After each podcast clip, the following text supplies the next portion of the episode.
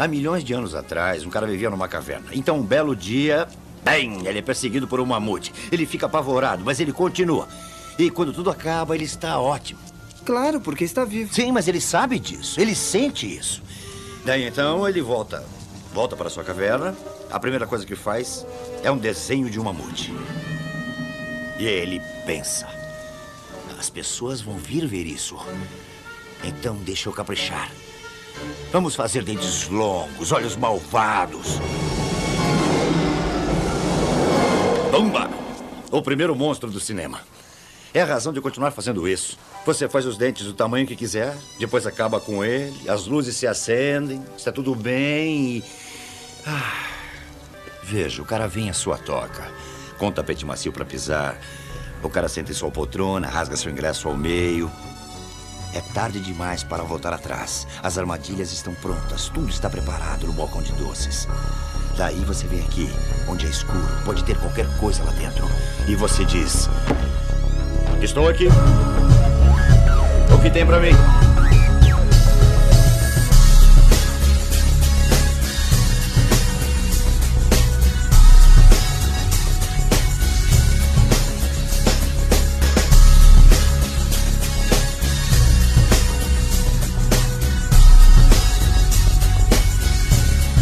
Bem-vindos, caros senhores, ao Podcastadores, o seu podcast preferido de filmes e séries de TV. Eu sou o Tibério e aqui comigo, fazendo nada em todo lugar ao mesmo tempo, ou seja lá qual é o nome daquele filme que ganhou o Oscar, estão Elvésio Parente.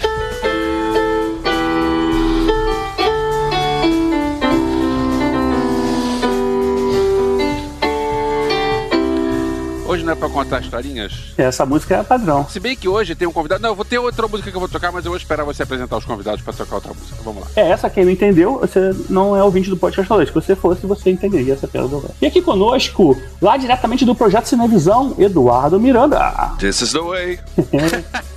Aham, aham, I like it. That's the way. Uh, uh, uh. E aí, Miranda, conta pra gente o que você está fazendo no momento, além de ser é, crítico do projeto Cinevisão, falando. Esse é uma merda lá no Facebook. é bom, isso eu já não faço há um bom tempo. Ah? Ah, Solicitado pelos distribuidores. O Nossa, aliás, me senti honrado por esse pedido, né? Ah. Porque eu imaginei, nossa, eu sou um puta influencer mesmo. Quando eu boto tal filme é uma merda, determina a bilheteria mundial do filme. Então eu tive que parar, porque pediram e isso foi É parado. mesmo? Claro que eu boto uns easter eggs assim de vez em quando. Bom, hoje em dia eu tô desenvolvendo o projeto Cinevisão, o canal, que aliás já convido todos vocês, vocês que estão ouvindo, vocês que estão aqui, a participar. O link tá aqui no post, hein? Isso, levando a galera dos Pop Nerd Geek Otaku, né, o lançamento final de semana, alguma outra notícia ou mídia que possa ser mais interessante. Tô voltando para minha carreira como psicólogo, tentando entender isso. E uns outros projetos aí que eu tô também bolando, mas que não é aquela coisa, né? Coisa que tá no nascedor você comentar, sei lá. É sempre uma coisa que ainda tá sem forma, né? Não tem muito como. Mas tem coisa boa vindo por aí. Tem coisa legal vindo por aí mesmo. Olha, cara, cheio de suspense. Tom, tom, tom. Tem uns vídeos legais lá no canal do Eduardo, que é quando ele tá com raiva de alguma coisa. Tipo, ele comentando sobre o Cavaleiro do Zodíaco Novo. Oh, meu Deus do céu, abafa o caso, abafa o caso. Porra, esse vídeo teve até react de outro canal, cara. Eu nunca pensei que pudessem fazer isso. Teve react, é? Nossa, Hum, minha, minha cara virou meme em tudo quando foi jeito. Ave Maria. mas faz sentido. E a gente vai falar dele aqui hoje, durante o nosso episódio, claro, com certeza. Vamos. Pegadinha! Hoje é um podcast sobre o Cavaleiro Zodíaco. Não era pra falar sobre o- como o Cavaleiros do Zodíaco é a melhor adaptação de todos os tempos? Não era isso o papo? Não era esse o papo? Acho que nós perdemos o Miranda. bloop, bloop, bloop. Bom, a minha internet começou a balançar, hein, gente? Eu não sei. Agora falar desse assunto. E conosco aqui também, Carlos Voltor, do Voltorama. Mais uma vez aqui conosco, na verdade, dois convidados aí que já são de casa, né? Obrigado. Tamo aí, tamo aí, né? Mais uma vez, né? E hoje eu prometo interromper mais vezes do que normalmente. Ô, delícia. Não, mas a gente corta a edição, não tem problema não. Não se eu cortar antes. E aí, Volta, você tá fazendo o quê? Então, fora eu tô no canal Voltorama, tanto no YouTube, mas principalmente agora na Twitch, com lives diárias, fazendo alguns reacts a curtas, a séries, assistindo sempre filmes nos finais de semana, batendo um papo com o chat e comentando filmes clássicos dos anos 80, 90. Já vimos coisas clássicas tipo Jazão e o Velocino de Ouro, já vimos coisas como Poderoso Chefão e sempre batendo um papo divertido e descontraído com a galera. E tô também no podcast junto com o Henrique Granado, o Wrong Squadron, falando também besteira pra caramba sobre Star Wars. Geralmente muita merda também, porque nós somos o esquadrão errado. E. Rogue Squadron é o nome das antigas. É, Eu pô, lembro disso. Pra quem não ouviu direito, não é Rogue Squadron, é Wrong Wrong Squadron. de errado. Isso. É, wrong de errado. Tô também aí com participações aí direto no Nerdcast, no Nerd Office, que a gente tá fazendo aí umas programações novas. E é isso. Agora, antes de entrar no assunto, deixa eu, antes de eu desligar o teclado aqui, é, tem uma, algo aqui, aproveitando que o Eduardo Miranda está por perto. Sim. Eduardo, eu não sei a letra e não sou eu que canto isso, mas é algo mais ou menos assim. Parararará, pararararará, Oh, Deus. pará, parará, Pegasus Fantasy. Tá bom. Eu achei que o Eduardo ia cantar. Tá- Não, Tô- não, tô obrigado, esperando. eu passo. Tô, tô esperando, tô Cavaleiros, esperando. Cavaleiros agora tá sendo um campo minado. É. Tá bom, Verso. O pessoal já, já desconectou, já deu pause, já, já começou a Eu, eu desligar o. Eu o Vécio, tá bom, site, Vécio. Spotify. Essa música faz isso. É, é, é por aí mesmo. Bom, isso, isso é um dos projetos em segredo, mas vai ficar bom, Eduardo. Confia, vai, confia. Bem, hoje, como vocês viram, estão aqui dois críticos de cinema, Eduardo Miranda e Carlos Voltor, e também amigos nossos, para falar aí sobre um pouco sobre esse mundo do cinema, como é que a gente já começou a falar dele, é, o que, que aconteceu no passado, o que, que está acontecendo no presente, e aí um bate-papo divertido e cheio de informação, ou por que não, né? é isso aí. Depois dos recados, nós estamos de volta.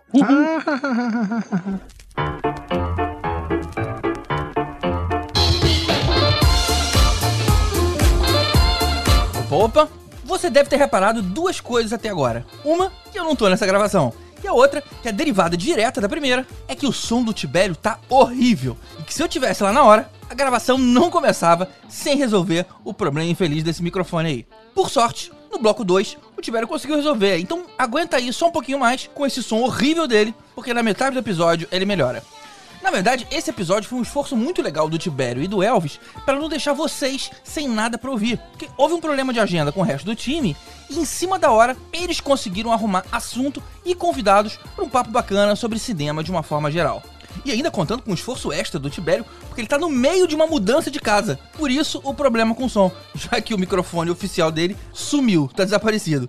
Então ele tá gravando sentado num monte de caixa de papelão, enquanto a esposa olha feio pra ele por deixar ela arrumar a casa sozinha. então muito obrigado aos quatro por conseguirem isso tão de última hora. Ah, e se o som do Tibério ainda não cansou sua beleza, toma aí um pouco do Elvis gripado pra vocês. Pelo amor de Deus, cara, não posso me afastar um programa que vira esse caos aqui. Fala aí, Elvis. Sábado agora, dia 3 de junho, vai ter mais uma edição da Festa Bailinho, no Jockey. E, mais uma vez, eu vou tocar na pista 2, com o karaokê do Chuveiro em Concert, da Erika Martins. Lembra da Erika Martins, da banda Penélope? Ou seja, quem for, além de presenciar uma das festas mais badaladas do calendário carioca, ainda vai ter a oportunidade de subir no palco para cantar comigo. Chance imperdível. Os ingressos estão à venda no ingresse.com.br bailinho. Sábado agora, 3 de junho, a partir das 22 horas. Te vejo lá. Ah, tá vendo? Essa pode ser uma oportunidade engraçada de ver o Elvis tentando tocar enquanto espirra.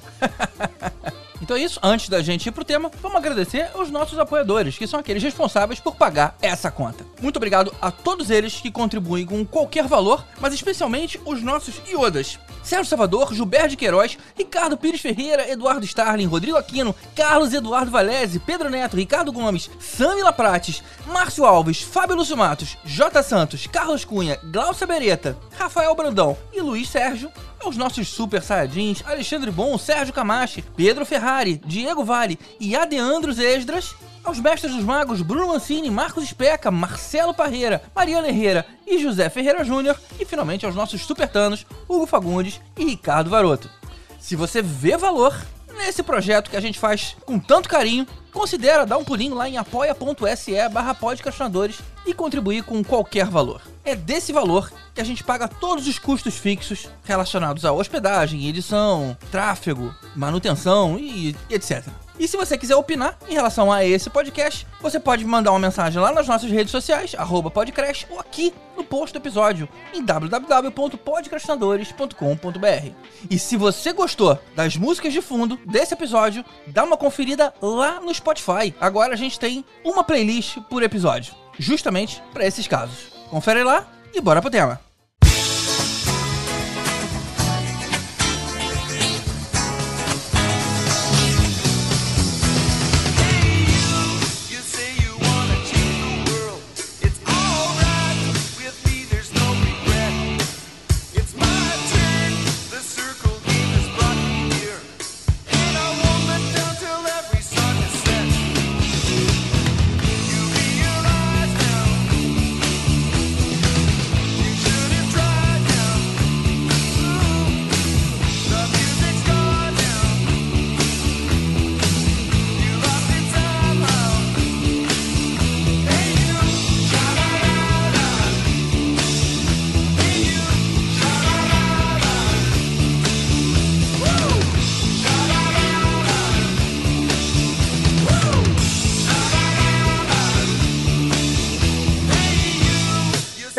A gente é meio Balzac. É, pra quem não sabe o que é Balzac, é a pessoa velha com um nome bonito. É, a gente é Balzac mais 10, né? Porque Balzac geralmente é na 30, casa né? dos 30, a gente é Balzac mais já, gente- já algumas coisas. Eu É, me abstenho de comentários, tá?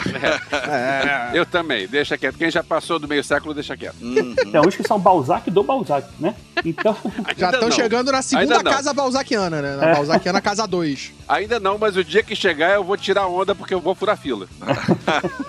e sendo assim, nós já vimos muitos filmes e muitas séries no longo das nossas vidas e a gente, algumas pessoas decidiram falar sobre cinema, fazer críticas e umas pessoas como eu que não resolveram aqui só falar a opinião tirada da cabeça ou de outros lugares que não vêm a luz do sol. Nossa, que pesado isso que você falou. Desnecessário isso. Nossa, é, mas vamos voltar àquele tema do Axel Brown? Tudo bem, a gente pode falar, não tem problema nenhum. O na minha lugar onde não brilha É. o sol. Na minha É, porque- cabeça, eu pensei axilas, porque eu É, não tô querendo outra imagem na minha cabeça nesse momento. É, melhor, melhor. Axila, axila, axila, deixa eu ficar.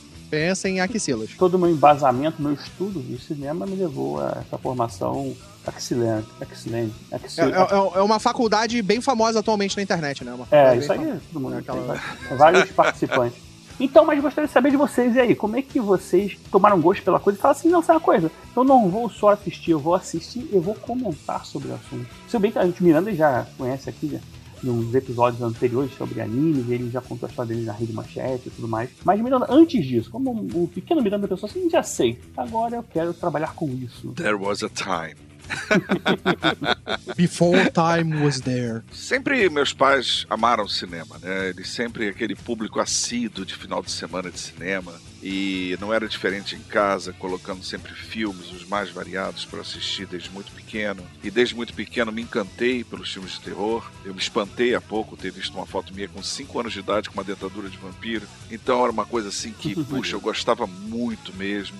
E claro, a babá eletrônica, né, a televisão, me encantou também com todas aquelas séries do Irving Allen, né, todos aqueles tokusatsus e, e animes que não se falava na época que era. É National Kid, era Fantomas, era Ultraman, Ultra Seven, era Speed Racer, e aí você tinha pelo outro lado o Perdido no Espaço, Terra de Gigantes, é, Além da Imaginação, ah, isso tudo porque peguei a TV Tupi, né? Vamos lá. Eu tenho 57 anos, sou de 66, um clássico.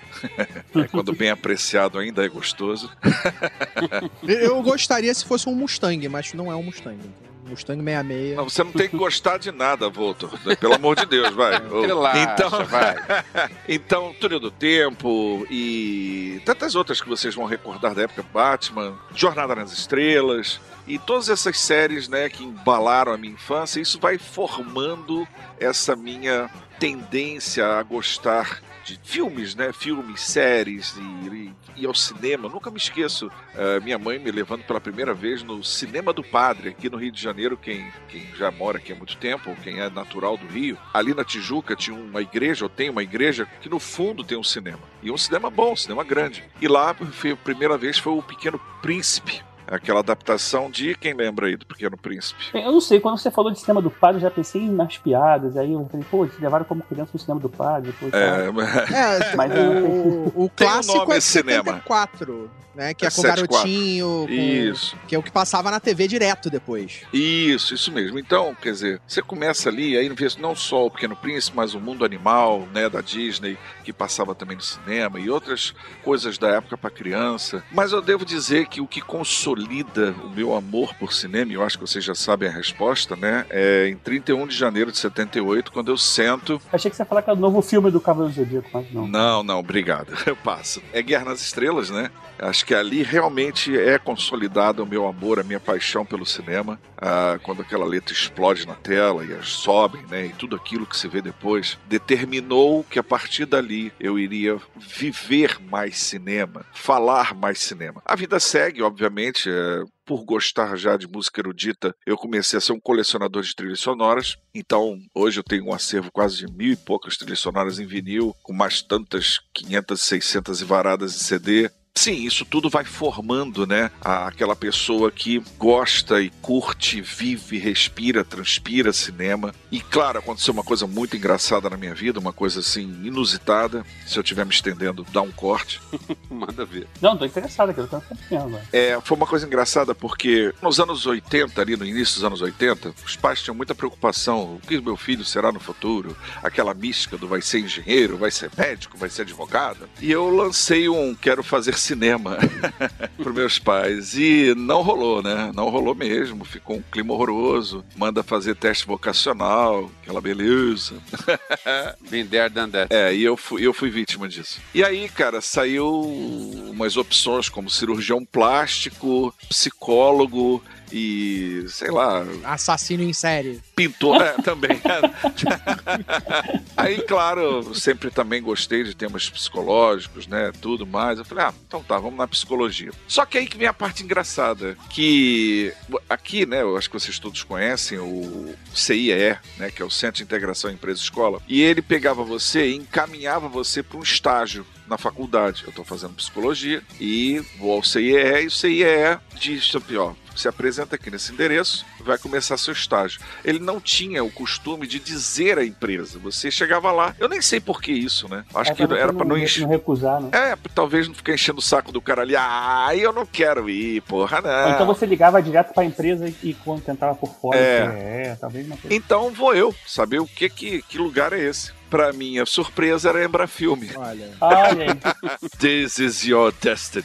Não tem como fugir, né? Aí eu lembro sempre lá do Dr. Frankenstein, quando ele fica Destiny, Destiny, there's no way for me. É muito engraçada aquela cena do jovem Frankenstein, né? Cara, assim, é óbvio que eu passava mais tempo na sala do copião, né? Vendo os filmes serem montados, do que aplicando teste na, na sala de psicologia. E, cara, assim, no meio dessa loucura toda, óbvio, não deu certo esse estágio, e tava inaugurando a TV Rio, né? A TV Rio local aqui na, no Rio de Janeiro, que ficava ali na Cidade Nova, nem mais existe o prédio. E, cara, eu vou pra lá pra TV Rio com um projeto embaixo do braço, um projeto de programa de terror com comédia.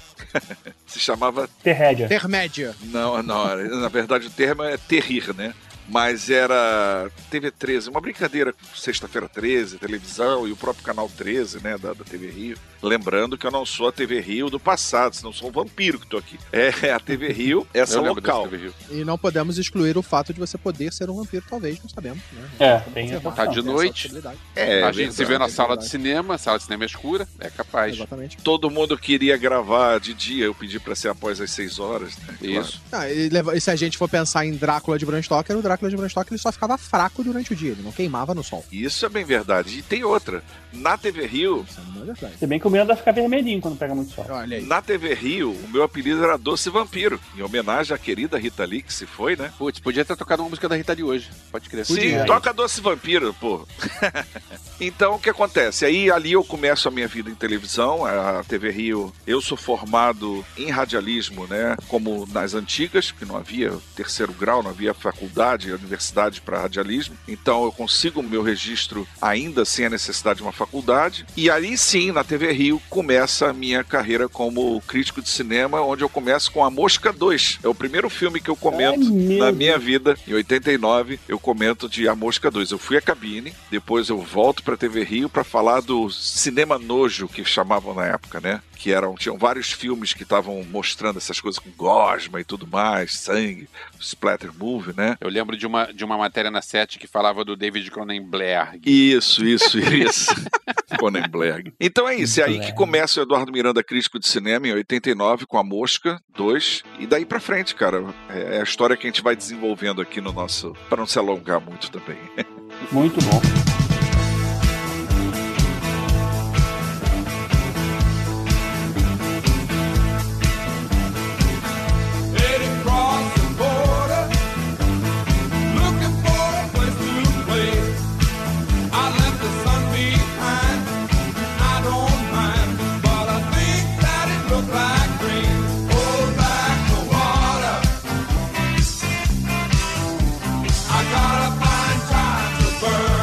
Depois dessa declaração aí emocionante do Eduardo Miranda, imagino que Carlos Voltor também tem uma história aí por trás dessa sua vontade de falar de cinema. Cara, cinema pra mim foi, foi algo que entrou do nada na minha vida, porque em casa não, não existia essa, essa coisa. Minha mãe tava sempre trabalhando, meu pai também, então eu não tinha, assim, aquela coisa de assistir, de tipo, de, de colocarem pra eu ver filmes e cinema. Era televisão. Uhum. Eu crescendo televisão, eram seis canais e mais nada. Pô, você é, É, velho, hein? Ô, ô Voltor, você também era o controle remoto da sua casa, não? É, Não tinha controle remoto, a criança que ela muda de canal lá, criança. Aí tu ia lá e rodava. Ô, no começo, sim, no começo, sim. done that. Vocês lembram do controle remoto com fio? Lembro. Não, não, eu não lembro. Eu tive, eu tive. eu não tive, não, mas eu lembro. Eu tinha inveja desse controle remoto. Esse, esse eu confesso que eu não peguei, não. Cara, eu com 7, 8 anos de idade, minha mãe trabalhava, né, num salão de cabeleireiro, numa galeria aqui no Rio de Janeiro, e eu saía do colégio e ia pra lá, né, ia pro salão dela. Só que, porra, imagina a criança de 7 anos num salão cheio de mulher fazendo cabelo, eu falava, cara, que saco, eu ficava ali sentado, saco cheio pra caramba. E aí, pra minha maior felicidade, na loja ao lado do salão, abriu uma locadora. Opa, Hum, E aí, por uns quatro anos, eu praticamente passei minhas tardes, o início das minhas tardes, saindo do colégio até a hora de eu encontrar os amigos e fazer outras coisas, dentro dessa locadora. Boa. Então eu assistia dois, o, o cara da locadora botava os filmes pra passar ali na locadora e eu ficava assistindo. na locadora, né? Na Legal. locadora mesmo. Eu ficava ali sentadinho, assistindo os filmes passando na locadora. Então eu assistia dois, três filmes por dia da Meu. locadora, que o cara ia botando aleatoriamente. E aí, ainda no final do- de semana, eu pegava dez filmes e levava pra casa pra Cara. assistir. Então, tipo, eu comecei a amar assistir cinema assim. Fui vendo aos poucos, fui. Você não tinha amigos assim, não, pra ver? Então, eu passei a levar os amigos lá filmes. pra casa. Ah, tá. Então, os amigos iam lá pra casa assistir filme. Tipo, lá em casa se tornou o point pra gente, vamos ver filme. Aí era, vamos maratonar, porque eu podia pegar qualquer filme, porque eu fiz amizade, eu era amigo do cara da locadora. Então eu não Uhum. pegava filmes de terror, eu pegava filmes de qualquer tipo de filme que tinha lá de diferenciado, a gente pegava. Então eu via desde os filmes mais pesados de terror aos filmes de comédia, drama, assistia tudo. Né? E a paixão ao cinema. Mas você podia ver filme de terror na época? Você tinha idade ou não? Ou pegava escondido? Não, não tinha idade pra ver filme de terror. né? Tipo, Mas Uhum. a gente via. Eu- minha mãe e meu pai me levaram pra assistir Lagoa Azul no cinema. tipo, eu devia ter, É. sei lá, 10, 11 anos de idade. Nem isso, acho que menos. Bons tempos. Eram bons tempos aqueles. Mas Passava essas coisas na sessão da tarde, né? Bizarro. passava. Não, mas com corte, né? Mas com corte. né? Não, não, sem cortes. Desculpa, mas era sem cortes. Passa sem corte? Era sem corte. Robocop, que hoje é todo com picotado, passava tudo sem corte na TV. Eu lembro. verdade, verdade. Passava tudo sem corte. Então você tinha nudez, você via. Filmes de comédia daquela época, quase todos eles tinham de gente pagando peitinho. Era, tipo, normal. Era algo normal no filme. Você não, tipo. Ué, você tinha Mulher Sushi no Faustão e você tinha o Tutti Frutti, né? Aquele programa lá do Silvio Santos. que Tutti frutti, tutti é. frutti, tutti frutti. Cara, você na tarde de domingo, num dos programas mais assistidos lá no Gugu, Banheira você tinha Gugu. a banheira do Gugu. Então, Claro. tipo, sexo, nudez, não era um tabu tão forte. E devia ser uma banheira de água salgada, né? Porque tinha muito marisco. oh, meu Deus. Deus, que comentário desnecessário.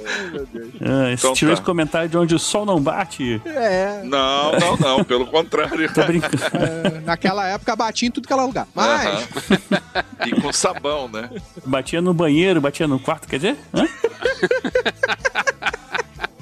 nos sábados você tinha o Cine Trash na Band, apresentado lá pelo Zé do Caixão, pelo Mojica, que, tipo, trazia filmes de terror. E aí depois ainda tinha o Cine Band Privé, que passava, basicamente, era sempre Emanuele, que é o único que todo mundo lembra. né? Toda, até Emanuele no espaço tinha. Não, e o pior, aquela série tinha um James Bond apresentando ali. Não sei se vocês lembram, tinha o Jorge Lazembe dando a participação tosca. Mas, mas convenhamos que o George Lazenby, como James Bond, nunca foi um James Bond considerado, né? Todo mundo gosta de esquecer esse filme dele. Não, e é um dos filmes mais icônicos, assim, que tem, uma- tem só a trama da esposa dele, né, da morte. Aliás, eu vi um documentário sobre o Lazembe muito interessante. Muito, muito. Eu aconselho muito. Eu vou pegar o nome aqui para lembrar qual é, mas muito interessante. Como ele foi fazer esse filme, por que, que ele foi escolhido.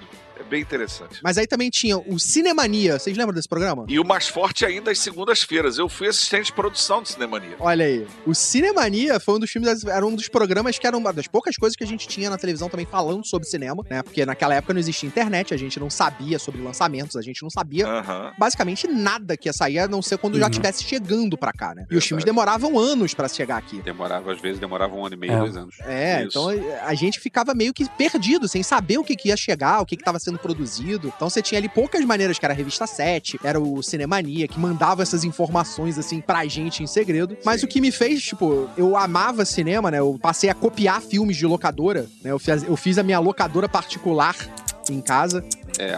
Been there, done that. né? Fazia a minha locadora particular. Star Wars eu assisti mais de 100 vezes em VHS, tipo, copiado. This is the way. Era, era o que dava pra fazer. Aham, aham, I like it.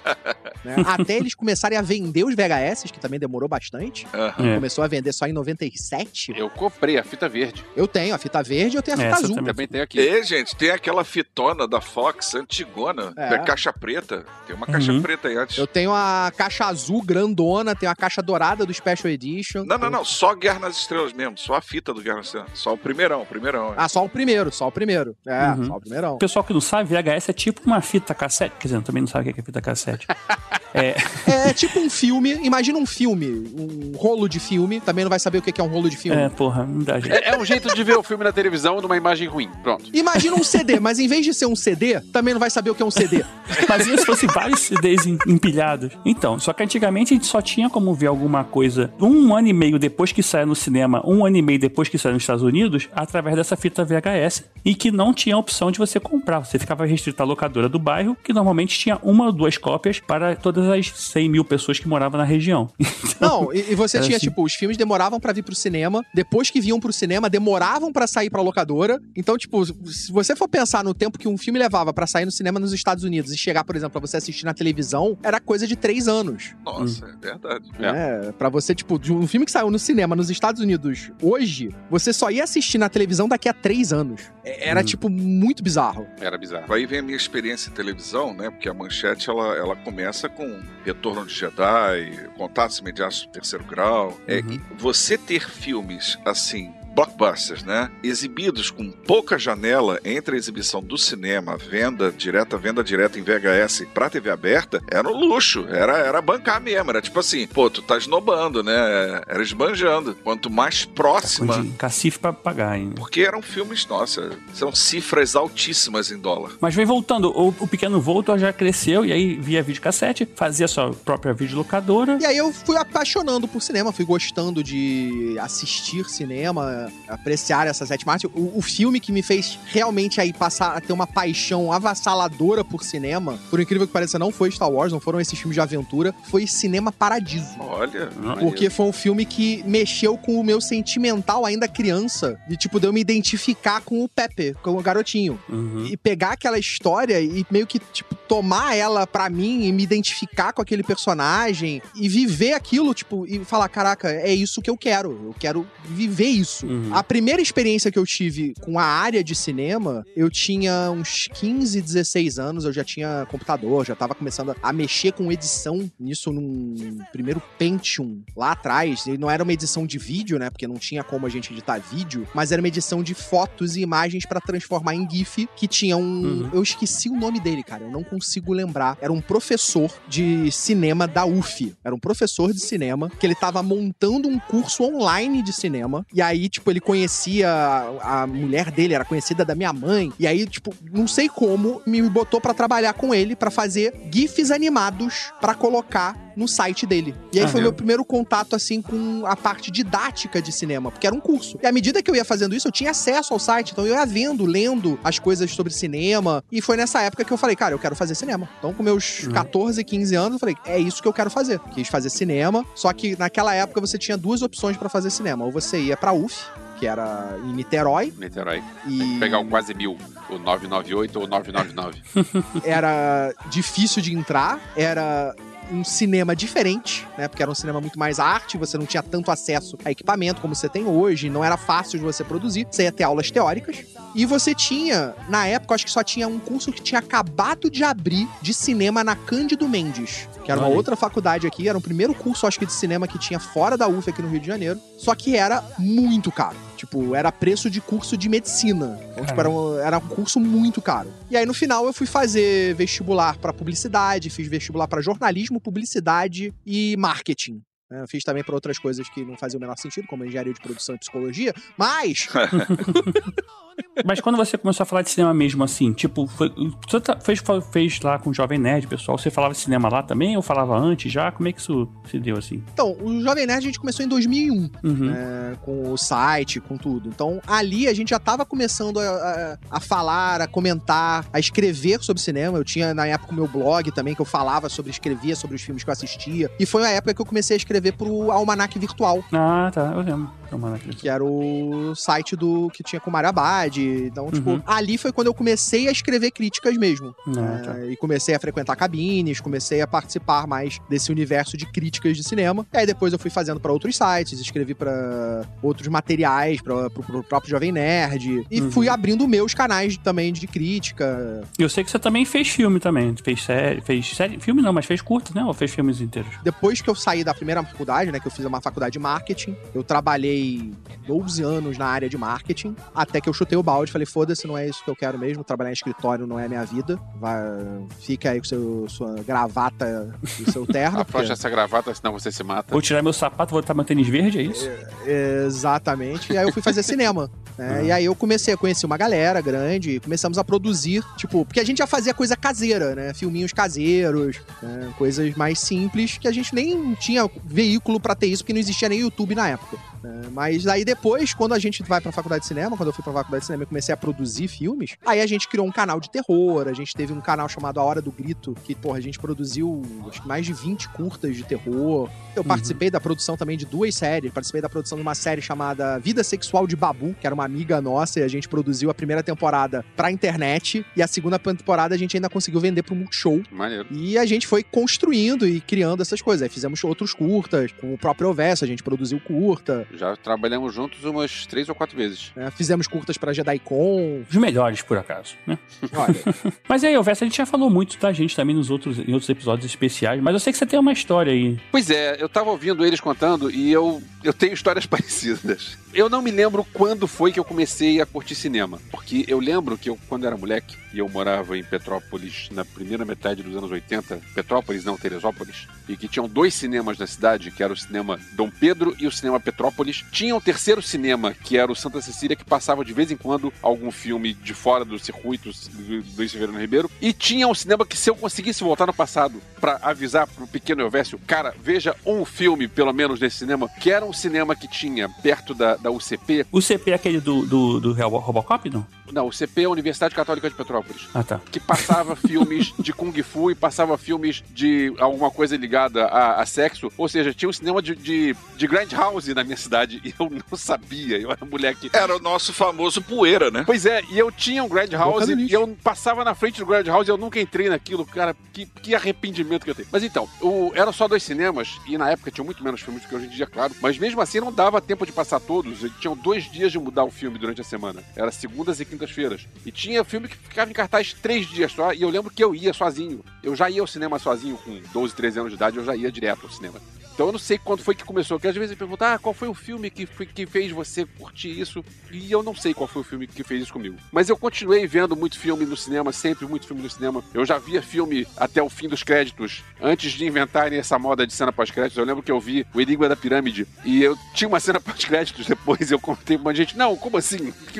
Acabou o filme, acabou o filme. Não tem uma cena pós-créditos no Enigma da Pirâmide. Pô, ma- ma- nessa coisa de cena pós-crédito, tinha uma parada que a gente fazia naquela época que hoje em dia também não existe mais. Que De era ficar. você chegar Isso. atrasado na sessão Ah, é. E Isso e ficar até o- ver o até a início da sessão ver a seguinte. sessão- o início da sessão seguinte. Com certeza. Caraca, eu fiz isso muito. O que eu tenho na minha memória, assim, que eu fiz isso com certeza, que eu lembro de eu fazendo isso, foi Robocop 2. Bom, É. eu, eu que sou o sênior aqui, acredito eu, nossa, pra mim era assim, eu entrava na primeira sessão pra ver o filme, aquele, aquele desespero, né? Depois eu, a segunda sessão era pra ouvir a trilha sonora, porque eu tinha comprado e eu queria entender qual a hora que aquilo ali batia com a música. E a terceira era pra notar os efeitos visuais, encontrar com primo, amigos no cinema. As sessões a gente ia ficando assim, sabe? Ia Era ficando. muito legal isso. Teve uma época em 97, 98, que foi quando começaram a ter os multiplex aqui no Rio. Tipo, ah, 97 acho que foi quando abriu o, o Cinemark ali no Downtown. E tinham sessões, tipo, 10 horas da manhã. E era uma época que eu tinha acabado de sair do colégio, tava entrando na faculdade, então eu ainda não tinha começado estágio. Então foi um período ali de seis meses que eu ia todo dia no cinema, às 10 da manhã. Tipo, pegava salas vazias e assistia os filmes. E aí, Sim. final de semana, a gente ia pro cinema cedo e assistia dois, três filmes, porque a gente entrava numa sala, assistia o filme que a gente tinha pago, daí saía, ia pra outra sala, assistia porque não tinha ninguém tomando conta, aí ia pra outra sala, assistia outro filme, saía, ia pra outra sala e assistia outro filme. É verdade. É, tipo, então é- era muito maneiro essa época, porque a gente assim, conseguia assistir muito filme. né? não é como hoje que tem milhões de filmes, mas a gente assistia, tipo, praticamente tudo que tava em cartaz na semana com uma facilidade. Verdade. Filme saía no cinema, né? Assim, tinha poucos filmes que saíam direto pra televisão ou direto pra VHS, mas Isso. a maioria saía no cinema. Hoje a gente tem um monte de canal de streaming que tem consegue arcar com grana pra fazer grandes produções e grandes filmes e que você consegue ver direto de casa, mas não era comum. Comum era, era aquela ordem, né? Cinema, vi- locadora, televisão, né? Isso, era tipo, passava no, no cinema, um ano depois estava na locadora, um ano depois estava na televisão, era mais ou menos isso. Sim, é isso aí. Mas então, voltando, aí quando foi fim de 85, eu nasci em 71, tô com 52, sou um pouquinho mais novo que o Eduardo. Foi no fim de 85, eu tinha 14 anos, eu me mudei pro Rio, de volta, eu nasci no Rio, mas eu voltei pro Rio. No fim de 85, o Estação Botafogo tava reabrindo, quer dizer, tava, era o Bruno Botafogo, e o cinema re- é, reabriu como Cineclube Estação Botafogo, e era do lado da minha casa, eu morava ao lado do Estação Botafogo. E eu não tinha, como o Tibério perguntou pro Eduardo se ele tinha muitos amigos, eu não tinha muitos amigos, então eu passava os meus dias no Estação Botafogo, eu passava minhas tardes no Estação Botafogo, e tinha um negócio de sessões temáticas, tipo Semana Coppola, e aí era um dia tinha eh, sessão dupla. Você comprava um ingresso e via dois filmes. É, oficialmente, não era que nem o Voltor ia de uma sala pra outra. É tipo, no dia você via O Fundo do Coração, é, como é que é? Outro filme do, do Coppola da época. Você via vários filmes seguidos. é, e no dia seguinte eram outros dois filmes. E aí na semana seguinte, semana é, Isabela Gianni. E, cara, eu vi muita coisa nessa época, muita coisa que a galera que tinha minha idade não via porque não passava, não tinha locadora. Quer dizer, as locadoras estavam começando nessa época, mas não tinham muitos filmes nas locadoras e esses filmes já tinham passado no cinema. E aí eu tinha o cinema que era o cinema ópera, que hoje em dia é, virou um supermarket. Era o cinema que passava os filmes de estreia. Tinha o cinema de reprises, que era o Coral, que ficava onde é o, o Espaço Itaú, hoje em dia. E tinha o Estação Botafogo, que é o cinema que eu morava lá dentro. E aí, quando eu tinha 16 anos, eu tava no segundo ano do ensino médio, que na época a gente chamava de científico, não chamava de ensino médio. Aí, minha mãe disse: Chamava Você segundo tem que- grau, né? Na minha época era segundo grau. Segundo Primeiro e grau. segundo grau. É, na minha época foi segundo grau, era- já era segundo grau. Pois é. Aí minha mãe disse: Olha só, você tem que pensar o que você vai fazer da sua vida. Eu respondi: Eu já sei, mãe, eu quero fazer cinema. E ela respondeu pra mim: Você tem que pensar o que você vai fazer da sua vida. Vagabundo. Mas essa é uma conversa bem clássica, né, dessa época. Pois é. Que, eh, tipo, Miranda até você, eu tive também, que é, não, você tem que fazer alguma coisa que te dê dinheiro, alguma coisa que tenha futuro. Uma coisa que te dê futuro. E nem muito tempo não, que em 2003 eu fui pra informática por causa disso também.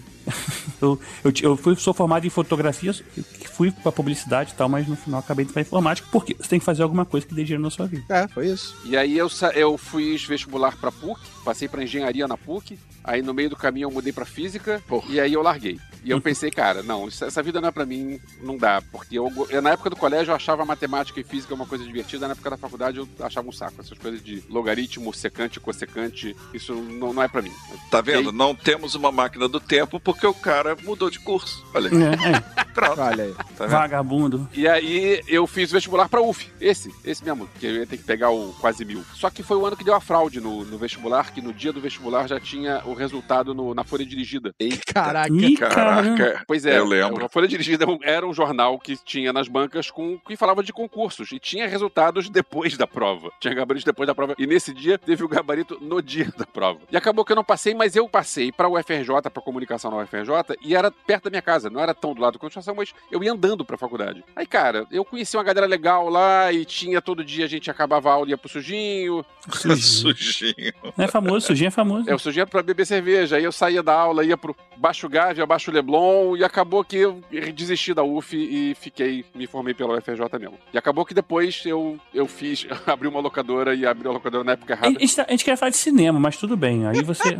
Olha só, gente, a gente está cavando essas memórias e é inevitável que, claro, o cérebro comece a, a entrar em erupção de memórias. Não, a entrar em erupção mesmo. Cara, deixa eu fazer um registro aqui de uma coisa que eu lembrei. É, eu, ainda pré-adolescente, eu fui no cinema com meu avô, pai da minha mãe, e era no Rocha que ele morava, e nós fomos no Cine Marajá, que hoje em dia é uma madeireira. Lá eu vi Trinity Carambola na primeira sessão e seguido de Blácula. Eu nunca mais me esqueci Caraca. disso. Cara, foi uma experiência assim radical mesmo. Porque Blácula foi a primeira vez que, tipo assim, aquela coisa do muito gráfica, né, do, do filme. E eu lembro como eu saí com medo desse filme. Boas memórias. Cara, coisa de filme de terror eu- eu- era uma parada que eu peguei também, que essa coisa que eu falei de assistir os filmes em casa com os amigos, era basicamente filme de terror. E aí eu pegava a trilogia Evil Dead. Na Sim. verdade, não era nem uma trilogia, né, na época, era só o primeiro e o segundo. Só tinha um É, segundo. assistia Halloween, Sexta-feira 13, tudo desses de terror clássico da época, eu ia com os amigos pra casa e a gente maratonava isso. Né, que a gente pegava da locadora e ia sempre assistindo. Então eu assisti todos os clássicos de terror, tipo, em casa, com os amigos, né? E eu fiquei apaixonado pelo gênero terror. É. Que era aquela coisa da adrenalina do filme de terror e era muito bom. Eu, não- olha, uma, uma coisa que eu nunca me esqueço foi a primeira vez que um filme de terror é, mudou a minha forma de encarar um filme de terror. Eu tava no Rocks, Copacabana, e tava passando lá Zombie, O Despertar dos Mortos, que é o Dawn of the Dead do Romero, né? Uhum. Cara, aquela mordida no ombro que o zumbi dá na mulher, eu senti a dor daquilo ali. Cara, você vê até a camada de gordura do ombro dela. Quem lembra dessa mordida? Eu não lembro, mas a maquiagem era do Tom Savini, que é um cara que sabe fazer essas coisas. Sim, Tom Savini, claro. É, não, a maquiagem era Uhum. absurda. Mas assim, foi realmente um, um choque pra mim em matéria de filme de terror. Foi, foi aquele momento que eu. Foram dois, né, na verdade. Quando eu vi esse e quando eu vi o Exorcista. Aí, claro, não vi na estreia, mas vi um- uma reprise. O Exorcista também me deixou bem bolado. Fui pra Exorcista casa assim, também. do tipo, merda, enfiei a cabeça debaixo da coberta e agora pra tirar, fudeu.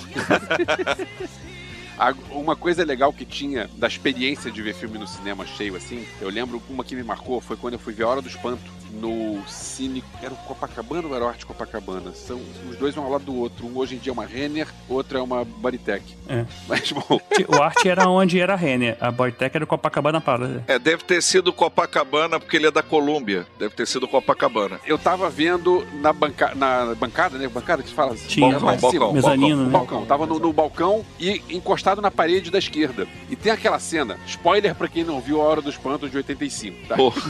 Aquela cena que a mulher começa a chorar porque não foi culpa minha, aí o cara É, aí vem o dela bocão. e ela tem um bocão. A cena do bocão e ela vira o bocão foi um uau! Vindo no cinema, aquela onda vindo, porque uau!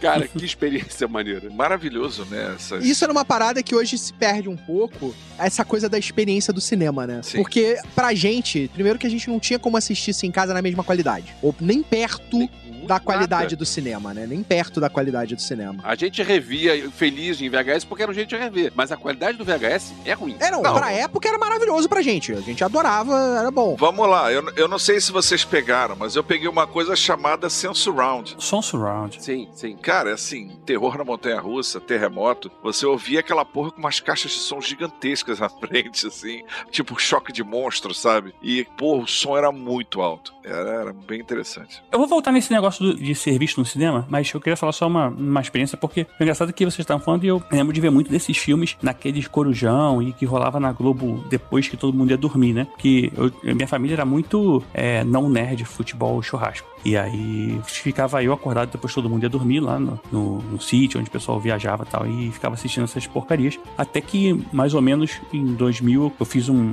um- acordo de fazer faculdade de informática ao mesmo tempo que eu podia fazer faculdade de fotografia, que, é o que eu queria fazer mesmo. E tive a oportunidade também de participar na, da parte da fotografia estilo do filme do Cacete Planeta, Tá Sendo Mundo é Nosso. Então, conheci o pessoal e esse backstage de como é que é um- uma, uma sessão de cinema, né? Uma, uma sessão, uma gravação de um filme. Isso foi muito legal. Fora o que a gente vê na Disney, na Universal Studios.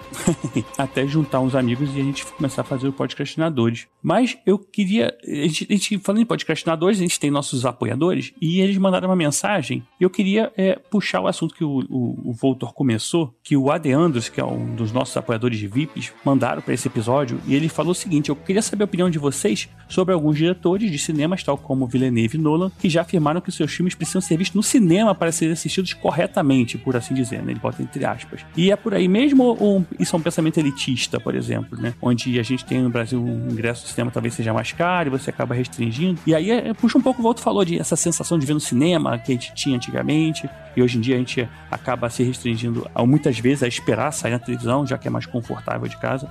E aí a gente, com a opinião de vocês aí, sucintamente, pra gente também poder falar outro assunto depois, senão a gente vai ficar só isso. É, não, eu acho que o que mata o cinema, principalmente, eu acho que em boa parte do mundo e aqui, principalmente aqui, não é nem eu acho que a, a comodidade, é mais o custo pra você assistir um cinema. Imagina você, tipo, aqui no Brasil, uma família média vai assistir um filme no cinema, bota aí, mãe, pai e filho. É uma brincadeira que não sai por menos de 100, 150 reais. Então, tipo, não é uma coisa barata ou de fácil acesso. E ainda tem o lanchinho depois, mais 100, 150 reais. É É, porque acabaram os cinemas de ruas praticamente, então até o custo do cinema também aumenta porque existem os custos agregados, né? Também tem um pouco de... É. É, do shopping, de tudo mais. Então, tipo, o, o cinema se tornou uma arte. Tipo, aqui no Brasil é foda porque praticamente todas as artes aqui no Brasil são elitistas porque elas são caras, né? Elas são muito caras. Aí se ajustou a coisa, ah, vamos ter a meia entrada. Só que a meia entrada é o preço cheio porque todo mundo tem meia entrada.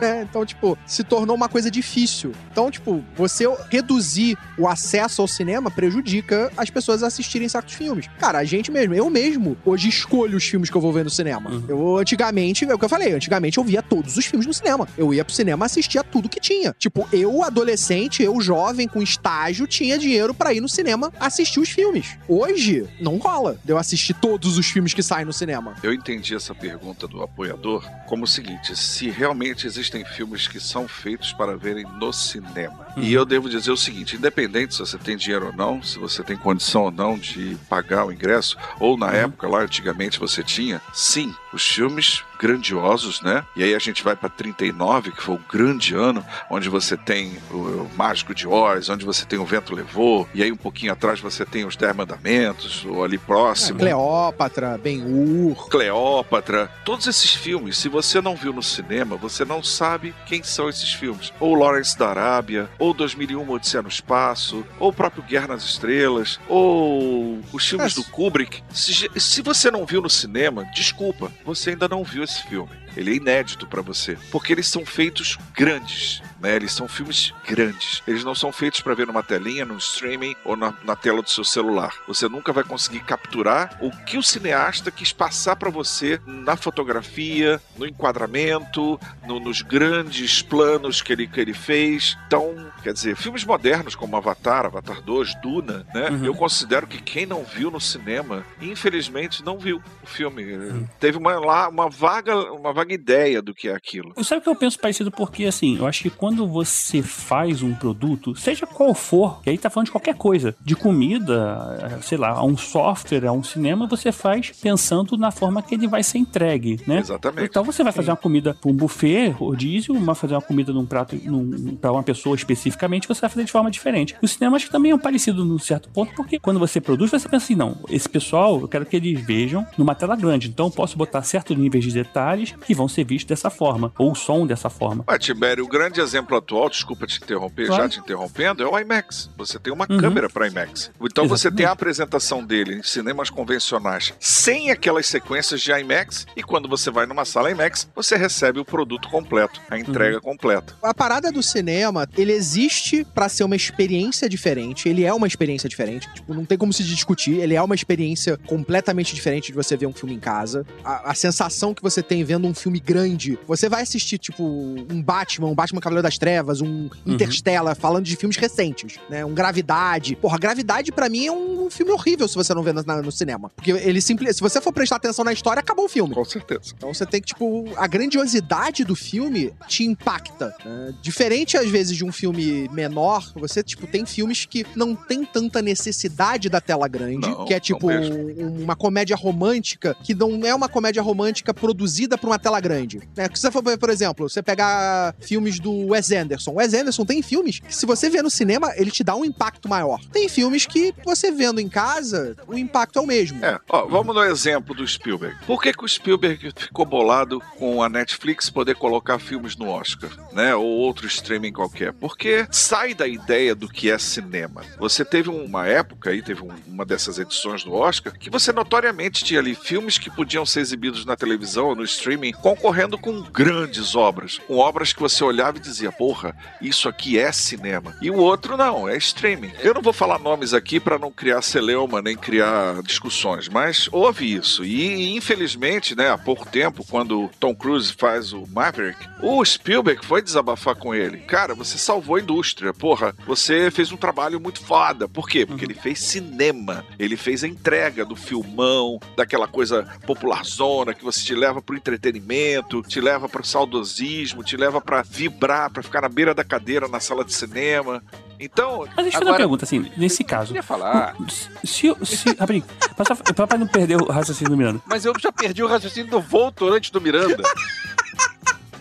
Não, mas já, já eu passou, perdeu. você é anfitrião, eu Perdeu. Mas assim, Miranda, nesse caso, quando você tá falando de concorrer ao Oscar, o filme tá concorrendo com outro pela sua qualidade no modo geral. Se ele foi feito para streaming e se, e se acha inferior, né? Se o filme é inferior, ele não vai concorrer ao mesmo, ao mesmo prêmio de um filme que foi feito pro cinema iria ganhar, por assim dizer. Porque é melhor. Agora, não sei se isso seria uma forma de você falar, ah, não, esse filme não é melhor porque não foi feito pro cinema, né? Entende uma coisa, é, sempre houve uma diferença muito grande entre cinema e televisão. Tanto que você Uhum. tem dois tipos de ator: o ator de cinema e o ator de televisão. Hoje em dia já está bem misturado isso por causa do streaming, mas antigamente um ator de cinema fazer uma participação na televisão era um evento. Uhum. E um ator de televisão ir pro cinema era uma coisa assim, uma, uma loucura. Ou uma, uma série começar a ter um ator de cinema, você dizer, ih, essa pessoa tá, tá mal, tá mal das pernas. Uhum. Então, sim, existia aquela ideia de elite, de divas, astros e estrelas que muitas vezes nem tocavam o chão porque o público levava nas costas do- da estreia do cinema até o hotel. Era uma outra abordagem do que é cinema. E que, infelizmente, essa geração, que eu posso dizer, plástica, descartável, né? De consumo rápido, elas não conseguem entender a verdadeira arte do cinema, né? Elas não conseguem, por exemplo, pegar um King Kong de 33 e ver ali o trabalho do Willis O'Brien e ficar estarrecido em pensar como ele fez aqueles dinossauros ou como ele fez aquele macaco. Na verdade, vão rir, vão achar bobo. Ou vão ver como é o, o Jazão e o Velo de Ouro, o Velocino de Ouro, como o Rei Harryhausen fez aquelas caveiras andarem, meu Deus, lutarem daquela maneira, como ele fez aquela medusa. Então, a arte do cinema, que é completamente diferenciada de qualquer outra coisa, ela se diluiu muito. E é nisso que eu me prendo. O Oscar, ele era para presentear isso. Só que teve que, claro, mudou o tempo, mudou a abordagem. Eu já trago. Fala, Elvésio. Fala você, Elvésio. O que, que você ia falar? Ah, é, Elvis, fala. Ele Obrigado. precisa de um abraço. Não vou Vai, falar, fala, então. Elvis, vai. Obrigado. Deixa eu dar o meu palpite sobre Mas isso. interrompendo um pouco, Elvésio.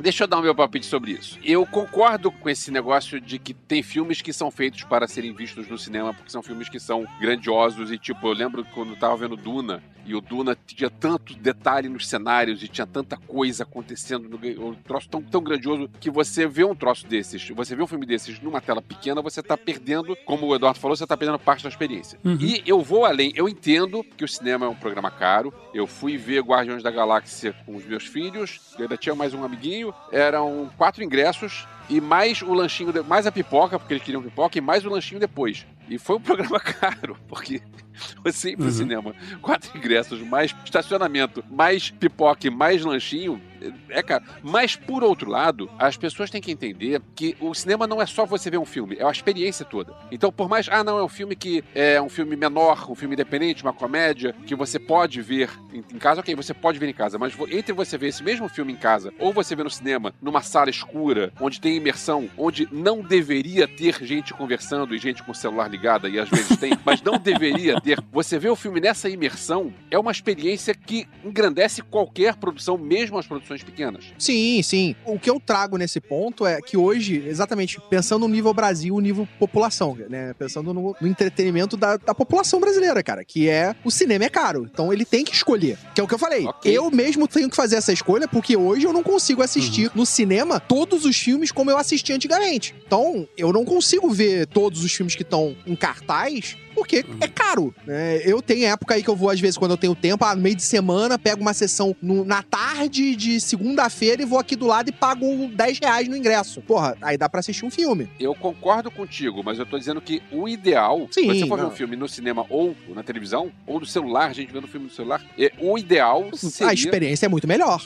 Com Pois é.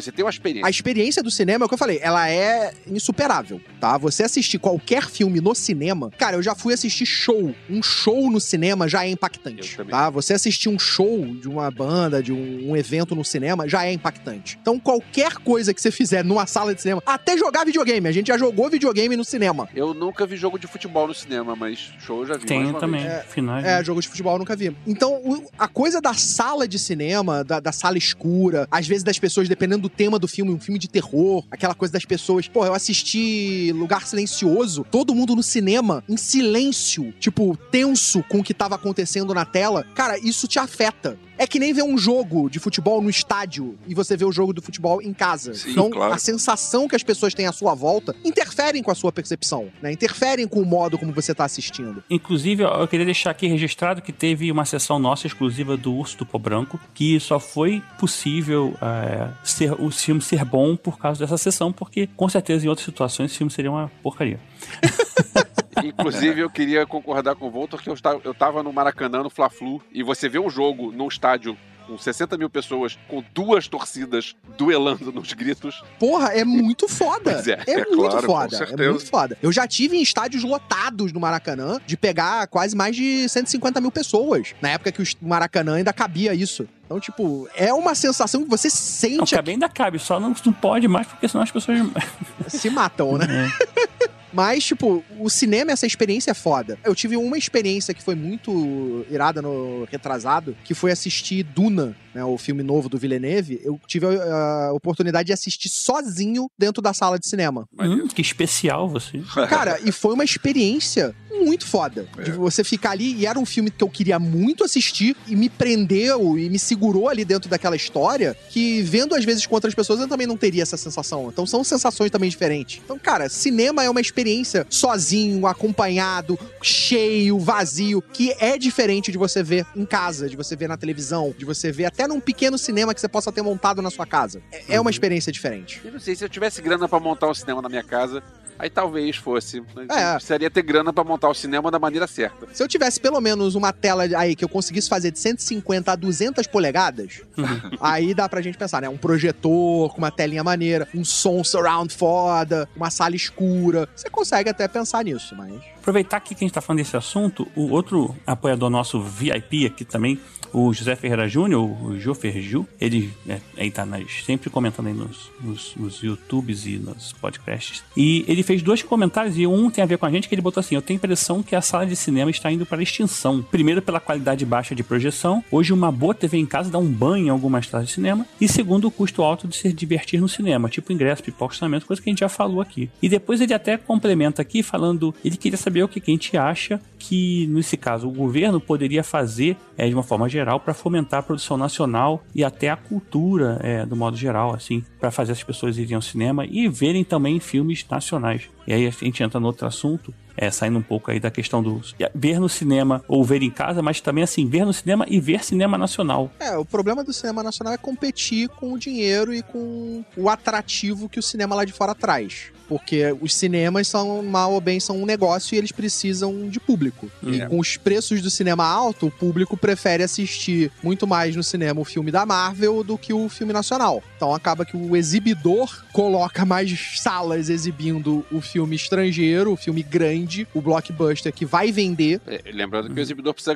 ter lucro, né? Exatamente. Ele, ele não, é, não é só uma questão de ser alguém que gosta de cinema. Não, ele tem que ter lucro. Ele tem que fazer dinheiro, né? Ele tem que pagar os funcionários, pagar o aluguel, pagar tudo. Agora, o cinema nacional daria pra gente entrar num, num podcast todo novo, tentando entender qual é o problema do cinema nacional. Mas existe um, sei lá, como é que eu vou dizer isso sem, sem entrar num terreno perigoso. Eu acho que falta aqui no Brasil, uma, quer dizer, tem, tem várias coisas que estão faltando no cinema nacional, mas uma das coisas que falta é você investir no cinema de gênero. Porque quando você pensa em cinema nacional, você tem o filme que é o Bacurau, que é feito pra festival, que é o filme que vai ganhar prêmio lá fora e tal, mas é um filme que não vai vender, porque o povão não quer ver. E tem o filme Globo Filmes, que é a comédia do, Le- do Leandro Hassum. E eu quero dizer que eu sou a favor de ter o Bacurau e eu sou a favor de ter a comédia do Leandro Hassum, sim. Porque um tem- traz público e o outro traz prêmios, ok. Mas eu acho que tinha que ter também o filme de terror, também a ficção científica, também a comédia diferente e também Um Cara, a gente Tinha- não tem filme de aventura, a gente não tem filme de herói, a gente não tem. Filme de herói não de super-herói, mas um, um filme tipo um, um personagem heróico. A gente teve sim, a gente teve o Tropa de Elite. O Capitão Nascimento foi um herói. Só que, Sim, infelizmente. mas é que você tem tão poucos filmes que são fora do fora da caixinha, fora desse desse desse sistema. Não, sim, é muito pouco. Mas digamos assim, ninguém investe nisso. Ninguém quer pegar o Capitão Nascimento e fazer dele uma franquia. Porque ele afeta instituições, né? Ele, ele mexe com a nossa realidade, com o nosso dia a dia. Então, potencial, sim, nós temos bastante. Mas é aquela velha história, né? Quem vai botar o guiso no gato? A gente tem um filme, ah, não é não tão novo, mas é de 2012, talvez, aquele Dois Coelhos. É bem interessante, assim, ter uma ideia. É um filme muito bom e foi Muito vendido. Cê- Não sei se vocês sabem, mas ele foi vendido pros Estados Unidos. o Ah, é? roteiro. Ele não sei se ele chegou a ser produzido lá fora, mas ele foi um roteiro comprado por Hollywood pra fazer a versão deles. E o Afonso Poyar, que é o cara que fez os dois coelhos, foi lá pra fora pra fazer filme. É. Eu gostaria de comentar sobre a primeira parte da pergunta desse apoiador, que é o futuro das salas de cinema. Eu acho que o- a criação dos irmãos Lumière já foi detonada pelo Jorge Lucas, né, o pai do cinema digital, para quem não sabe. E aquela coisa da maquininha rolando, a fumacinha, o cheiro, né, da, da- e aquela coisa da película queimar na tela, isso já não existe mais. É um pendrive que você bota e é exibido. Eu, para mim, acho que o futuro é a casa, né? Todo mundo levar o cinema para dentro de casa, com telas maiores e com venda imediata. Você encosta o cartão na tela, já consome, né? Mas também acredito muito na, no que o coreano fez no, no teatro Samsung, que é aquela enorme tela, né? De nano LED 10K, que é o teatro Samsung, né? E vai, as salas de cinema, na verdade, vão virar telas de emissão e não mais de projeção. E talvez a gente tenha um passo considerável nesse sentido. Imagina uma tela do tamanho do IMAX Emitindo uma imagem em altíssima qualidade que a projeção nunca poderia fazer. Eu acho que vamos ter novidades em matéria de imersão nos filmes e como o cinema é feito, talvez, penso eu. É. Eu acho que a gente tem muito problema, por exemplo, assim, recentemente eu vi o último Guardião da Galáxia no cinema, no filme 3D. E eu fiquei meio assim, cara, só tem opção de 3D pra ver aqui, eu tô aqui em Teresópolis, eu só tinha essa opção pra ver, e eu fiquei meio ressabiado, mas eu falei, cara, eu tenho que ver esse filme. Tenho, né? Tenho que ver, ótimo. Mas eu preciso ver esse filme. E só tem essa opção, beleza, vai- vamos lá. E sinceramente foi muito boa a experiência, assim. A sala de projeção tava boa, a imagem tava legal, tava clara. E o que acontece é que eu acho que também, assim, é, às vezes pra poder também fazer um lucro maior, acaba que algumas salas dão uma economizada aí na lâmpada. E a gente tem uns programas que ele até falou de projeção ruim e tal. Isso também acaba assim, se você não tem uma qualidade também controlada, como a gente tem hoje, tipo IMAX, tipo THX, que você garante uma certa qualidade na hora de você projetar os filmes, isso também pode afastar um pouco as pessoas que acaba também torcendo o nariz quando você fala cinema, né? A verdade é que a experiência do cinema hoje em dia é cara e antipática. Você não consegue travar nenhum tipo de vínculo com a sala de cinema. Ela é uma coisa que você tem que entrar na hora certa, sair na hora certa, consumir aquilo ali, é caríssimo. Você tem, pô, porra, você vai comprar um balde de pipoca com duas Coca-Cola, 60 reais. Peraí, às vezes você não pagou isso pra ver o filme. O bizarro, né, é que as salas de cinema ganham mais dinheiro com a bomboniera, é o que dá mais Sim, lucro sim. do que os filmes, né? Porque os filmes não dão tanto lucro. Quando na verdade é, o, o eixo está completamente invertido. Se você vê o custo de um milho de pipoca e o de um copo de Coca-Cola, que nem refil é, então quer dizer, a, a coisa já é antipática no, no própria experiência da- da- do cheirinho da pipoca, de você poder é, consumir algo vendo filme. Infelizmente, o a- a- é aquela coisa, né? Não só o cinema, como as produções e o público mudaram de uma maneira muito radical. Uhum. Eu penso assim. Agora, a gente também não vamos se estender muito mais, porque a gente tem aí, pode, poderia falar horas a fio sobre o assunto, mas pra gente também dar uma encerrada num ponto, a experiência de vocês, assim, o que, que vocês pretenderiam a partir de hoje, assim, continuar cinema, mixar aí um pouco de assistir uma coisa no streaming por opção e não porque só tem no streaming, mas é, o outro mesmo falou que tá acabando escolhendo o que, que precisa ver, eu também acabo fazendo isso. A gente, eu acho que a gente até é um pouco é, privilegiado de ter a oportunidade de ver esses filmes sem custo, né, porque a Sim, gente é, somos convidados e tal. E eu até tava mal acostumado a pagar cinema, paguei agora depois de alguns anos pra ver. E aí eu falei, caramba, é, quer dizer que tem essa opção ainda de É pagar, assim, de pagar é cinema. assim que funciona? A gente tem que entrar no cinema e pagar? É, é. Precisa disso? Eu cheguei lá, o cara falou assim, seu ingresso. Eu falei, não, é Tibério, bota aí, pode questionadores. O cara, não, não tem isso não. Tem que pagar. É, Não, e o pior, é, você paga ainda pra ter uma luz de celular na sua cara e um babaca chutando a sua cadeira. Caralho. E, não, e tinha um babaca chutando minha cadeira, porque no meio do filme eu virei e para reclamar assim, fortemente com ele. Mas você, qual, qual seria a experiência de vocês aí futura? O que vocês pensam aí? Cara, eu acho que é mais ou menos isso que eu falei na minha, na minha visão, tá? Tipo, aí é a minha experiência. Eu tenho os filmes que eu escolho ver no cinema. Guardiões eu fui ver no cinema. Filmes que eu sei que é um nível de produção alto, que o visual do filme é impactante, eu quero ver no cinema. Então, esses filmes eu, eu tento ir ao cinema assistir. Seja em cabine, seja em pré-estreia, seja pagando. Esses são os filmes que eu escolho ver no cinema, porque eu quero ir. Por exemplo, se for um roteiro feito pelo chat GPT, você não pretende ver no cinema, por exemplo. É, cara, não. Isso talvez eu não pretenda ver nem em casa. Isso é um perigo. Mas olha que vai fazer roteiro melhor do que os da Zylon, hein? Olha aí. ah, sim, é verdade. E pior, vai ter um ghostwriter, vai ter o nome de alguém escondendo ali. Ué. é, Alan Smith. É. Alan Smith, pra quem não, não sabe, é o nome fictício pra quando É. o filme tem um problema com o diretor, o diretor sai fora, e aí o nome do diretor é o Alan Smith. É quando não É. tem diretor. Não, ninguém assina o filme. Quando o, dire- é, quando o diretor não quis assinar o filme. Isso. é. Mas eu acho que essa coisa da escolha dos filmes, de novo, cara, nenhum de nós assiste todos os filmes que existem disponíveis hoje no como. cinema. Não mesmo. Queria, mas não consigo. Eu, eu também, eu, eu adoraria poder assistir todos os filmes que estão no cinema no cinema. Não tenho nem dinheiro nem tempo. Exatamente. Eu acho que o problema do dinheiro é ainda maior do que o problema do tempo. Cara, tem tanto filme que, a- mesmo além do dinheiro, tem o tempo. Se eu tivesse dinheiro eu- teria que parar de trabalhar, teria que parar de ser pai. pra conseguir ver todos os filmes. É muito filme. Esse negócio de ir no banheiro, comer, né? Tem umas coisas que atrapalham o nosso cinema. Pois é, dormir? Por que? Como assim? Porra, não tem cinema 24 horas.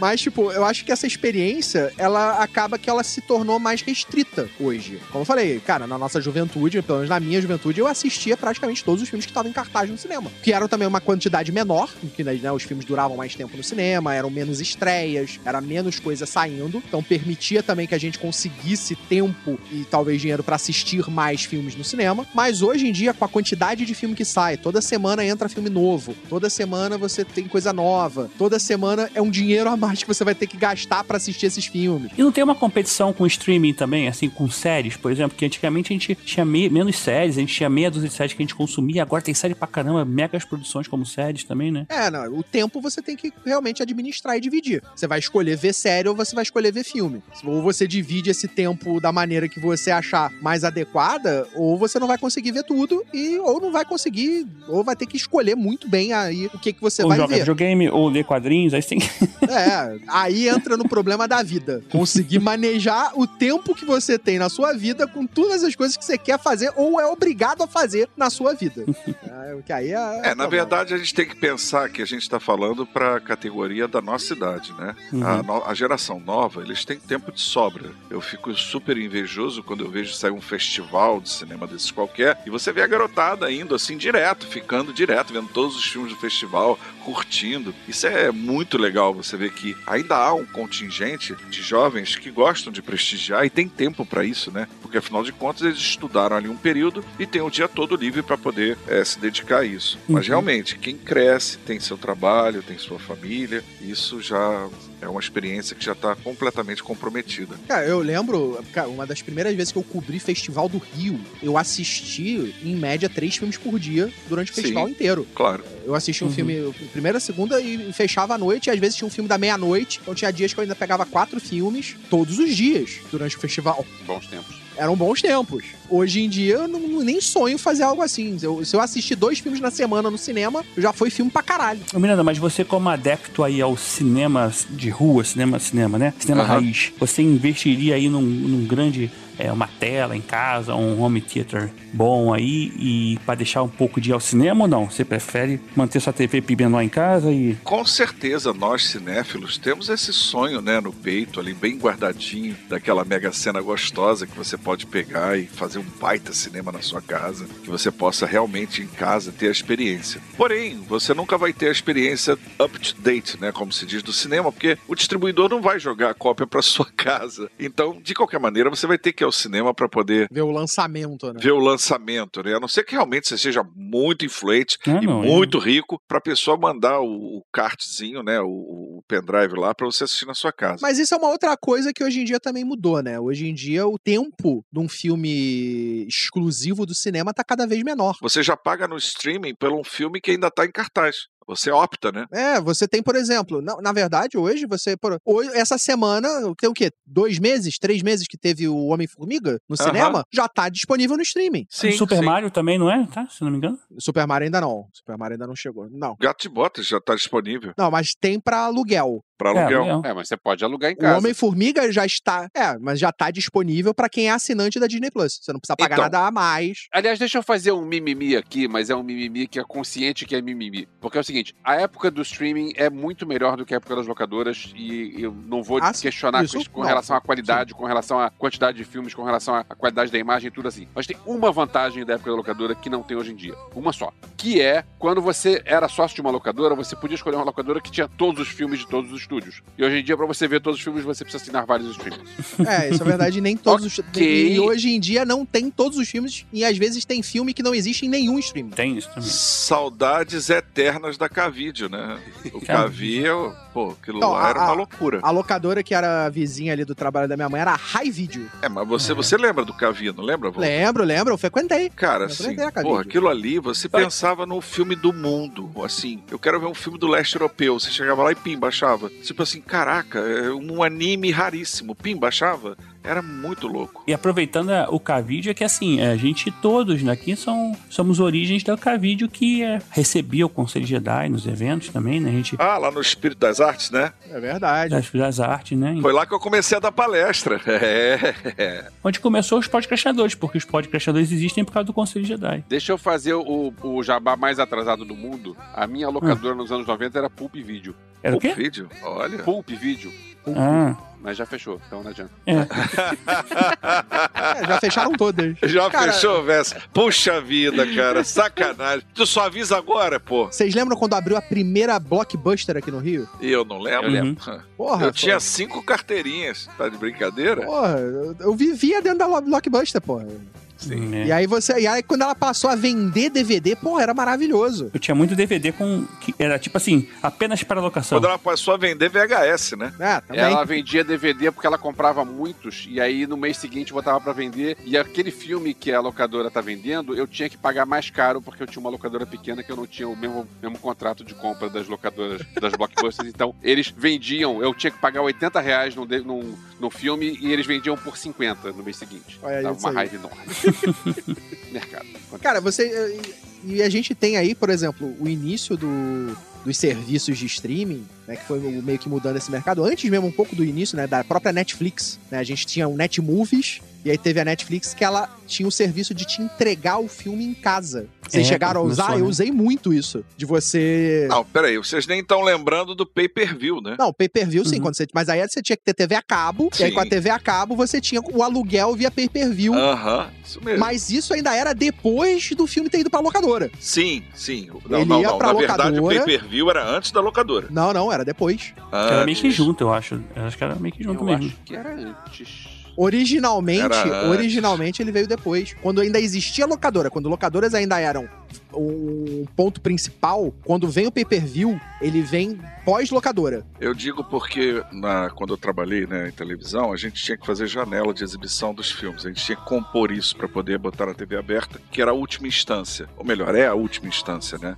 É o bagaço da laranja. Então, é, primeiro se reservava essa questão do dinheiro, onde você não pode adquirir o produto, né? Onde você tem que pagar sempre para ficar assistindo aquilo. Depois ia para locadora, onde você aí sim adquiria esse produto pelo sell-through, né? Pelo, pela, pela venda direta. E aí você já não, não precisava mais correr atrás de nada, porque você adquiria o filme e você assistiria quantas vezes você quisesse, tendo pago o único valor daquele VHS. Por isso que eu tô dizendo, o pay-per-view. Não, mas isso era pra venda. Isso era pra venda. Então, o a pay-per-view ele vem antes do sell-through, do, do- do- da venda direta. Então, mas eu tô. A locadora não tinha venda. Ah, não. Não, não, não. O pay-per-view já não tinha mais coisa locadora. Já, já a É, locadora foi já era uma coisa. recente. Já Mas era um ainda tinha ainda dinossauro. algumas coisas. Tinha algumas coisas, né? mas já estavam em extinção. Uhum. Eu lembro a coisa do pay-per-view, porque a TV a cabo ela chega aqui em 94. Uhum. né? Então a gente Uhum. ainda tava meio que ali no auge. Mas pay-per-view vem bem depois. Foi, não, foi bem depois. Eu lembro que na época da, da TV a cabo eu tive essa preocupação, porque ah, afinal eu tenho locadora, como é, que, como é que eu vou sobreviver se afinal. Aí, aí eu pensava, não, não vai. A TV a... Isso era o meu pensamento na época, tá? Eu sei que eu estava errado. Mas o meu pensamento- meu pensamento era: ah, o filme vai demorar meses pra chegar na TV a cabo, então a pessoa vai ter que continuar pegando o filme na locadora. O que eu não contava é que antigamente a pessoa chegava na locadora e pegava, sei lá, seis, sete, oito filmes pra passar o fim de semana. E aí depois da TV a cabo, que, que inventaram o zapear, a pessoa entrava e pegava um filme que era o filme que ela queria ver e só. E aí com Uhum. isso as locadoras perderam muito, muita renda. Sim, muito. Verdade. É verdade. Que era o que eu falei, né? No final de semana eu pegava 8, 10 filmes pra, se- pra levar pra casa. Era normal, as pessoas pegavam coisa, pegava filme velho, pegava filme pra criança, pegava. Sim, sim. Por- Porque a gente não tinha programação na TV, né? Se você não gostava de assistir Faustão ou Banheira do Gugu, tu não tinha o que ver no final de semana. Exatamente. Verdade. Né? Você não tinha o que assistir no final de semana. Você alugava um filme que você já tinha visto, ou então, eu, eu lembro que eu era mais novo, eu alugava aquele, o Voltron, por exemplo, não era o Voltor, era o Voltron, pra vocês não confundirem. Quase, quase. Na não, locadora, não, sem relação, sem relação. Não, é, não, não, sem relação. alugava é, repetidas vezes. Akira, o filme, a animação Akira, via e mais de uma vez, cara. Por, por isso eu comecei a copiar os filmes, né? Porque né, a gente não precisava alugar Hum, muitas tá vezes. certo. Não, e a frustração de chegar numa videolocadora e não ter nada que você quer? Putz, Caramba, grila. né, cara? cara? que meleca aquilo. Não, você correr pra locadora pra pegar aquele filme da estreia. Que é aquele Uhum. que, a porra, vai lançar. Mas tinha que reservar, se não reservasse, não tinha. É, senão tinha que reservar. E aí, quando você reservava, aí o que acontecia? Ah, o cara não devolveu ainda, ele ficou mais um dia. É, é, é. Putz, isso era horrível. Não, então alguém tu ia lá alugar, ah não, já tá reservado. Aí depois tu chegava no final do dia, a pessoa, ah, o cara não veio aqui pegar, não sei o que. Aí tu, porra, agora também já tinha alugado outro. Não, videolocadora é um capítulo à parte, porque tinha umas que botava até multa pra quem não rebobinasse. Sim. Eu peguei isso. Ah, Não, tinha a é. multa de não rebobinar. Ué, isso teve, teve um filme com isso. O, o Michel Gondry fez o Rebobine, por favor. É, Rebobina, por favor. É, esse pessoal de locadora, dono de locadora, é tudo babaca. Tudo Isso, babaca. ah. Acho que não tem mais. Ah, Mas, tipo, é- era uma outra experiência, né? A gente vivia uma época muito diferente. Sim, E claro. hoje em dia não se consegue, acho que a, a garotada de hoje não tem noção da dificuldade que era pra gente assistir filme. Assistir filme e série. Não que fosse melhor, mas tinha uma mágica atrás disso tudo, né? É a mágica do saudosismo. É, Talvez, mas também não era uma época de spoilers. Era uma época que dificilmente você receberia um spoiler. É, é, porque ninguém sabia de nada. É, exatamente. Porque ninguém sabia absolutamente nada, porque a informação não chegava. Você podia até correr atrás de algumas revistas importadas, ver alguma coisa assim, mas é muito difícil, era É muito difícil. difícil chegar. Eu assinava a Empire inglesa pra poder ter informação antes aqui. eu lembro de um. De, acho que foi o Henrique Granado que uma vez comentou. Teve alguém que comentou aqui num podcast muito. num episódio nosso muito tempo atrás, que é, quando teve o episódio. O episódio 1 e o Darth Maul abre o sabre duplo. Isso não tava no trailer. Então, tipo, quando, chegava naquela, naquela cena que ele vai du- duelar contra os dois, e aí ele abre o, o sabre pro outro lado, todo mundo. "Ah, que maneiro! É, é, Isso hoje em dia não ia funcionar mais. Verdade, porque todo mundo ia verdade. saber que ele tem um sabre duplo. É, até porque a Hasbro já ia vender antes do filme ser exibido. Então, a partir do episódio 2, a gente já toma spoiler. Eu lembro que eu tomei um spoiler da luta do Yoda com o Dooku por causa de um brinquedo da Hasbro. Por causa de um boneco do, do Yoda. Que mostrava ele, tipo, na capa, pulando com um sabre de luz e o Doku do lado Caramba. dele, eles lutando. Aí eu, tipo, eu peguei, eu tomei esse spoiler numa loja de brinquedo. Quando o, o Dooku fala, o Dukan fala, é, nós, nossa disputa não pode ser definida pelo nosso controle da força, mas pelo sabre de luz. E o Yoda puxa o sabre, eu, caralho, no sistema eu levantei sozinho, cara, assim. É, Que porra, aquela cena foi maneira. Eu não sabia de nada que ia acontecer naquele filme. Não, é mó barato. Ele vem mancando com a bengalinha, de repente o sapinho sai pulando pra tudo quanto é lugar com aquela porra daquele sabre. Engraçado que você vê que o vilão, nesse caso, e você não via o sabre dele hora nenhuma. Aí ele tira o vilão e o Dooku, né? Ele tira o sabre do cu e aí vai pra luta. Ah, não, não, não, não. Tava tão bem. É, Não, ele é o cara do onde o sol não, sol não brilha, lembra? é isso aí. Ele vai falar do cu. Esse é o Star Wars Feira da Fruta. Bom, a gente tá falando besteira, mas vamos terminar por aqui então? Vamos. Alguém, a não ser que alguém tenha uma coisa muito importante pra falar. Não. Ou a não ser que vocês queiram falar que antigamente a gente tinha uma experiência e agora a gente tem uma experiência diferenciada, né? Mas vai parar o bloco ou vai parar o programa? Não, acabou tudo. Vamos fechar. Ah, né? acabou tudo? É. Olha. Fecha a porta, apaga a luz. Acabou que a gente falou bastante. E a gente abrangeu também o assunto. A gente falou Pois é. Mudança no perfil do lançamento, panorama do cinema e tal. Experiências antigas de cinema, né? Ah, então parte pros agradecimentos finais, A né? gente não tem agradecimento Não final. tem, Não? por isso que A tinha gente- que falar antes. Ah, interessante isso. É, A gente Eduardo, fala- Quantas vezes você já gravou com a gente? A gente nunca teve agradecimento. Muito É. poucas, muito poucas pela pessoa que eu sou, Olha pela só. minha proeminência. Ih, Olha só, Uhum. concordo com a sua proeminência. Inclusive, você precisa fazer uma dieta, mas eu. Ah, filha da. Tá muito proeminente aí pra frente. Aham, falou o Voltor. Eu, mas eu sempre fui proeminente pra frente. O Voltor é mais proeminente ainda, é verdade. Cara, o Voltor, primeira vez que eu vi o Voltor, eu achava que ele era o ator do Popeye, o Brutus do Popeye. Ele é muito igual. Eu olhava pro Voltor e dizia, caralho, ele é sósia do cara. É muito igual. Eu sou mais. Eu tô mais pro Bud Spencer.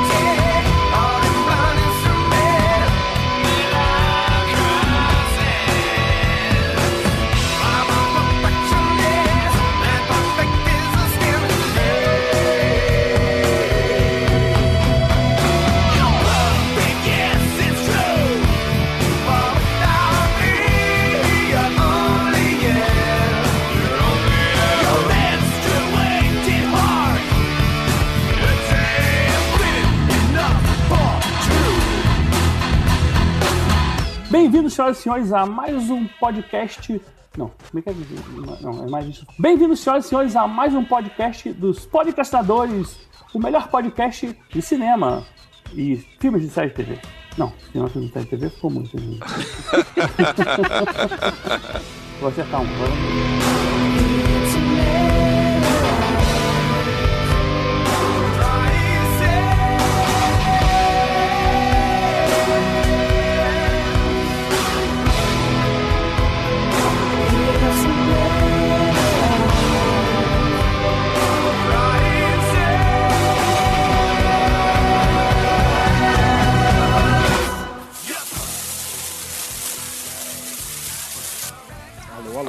Fritando um ovo.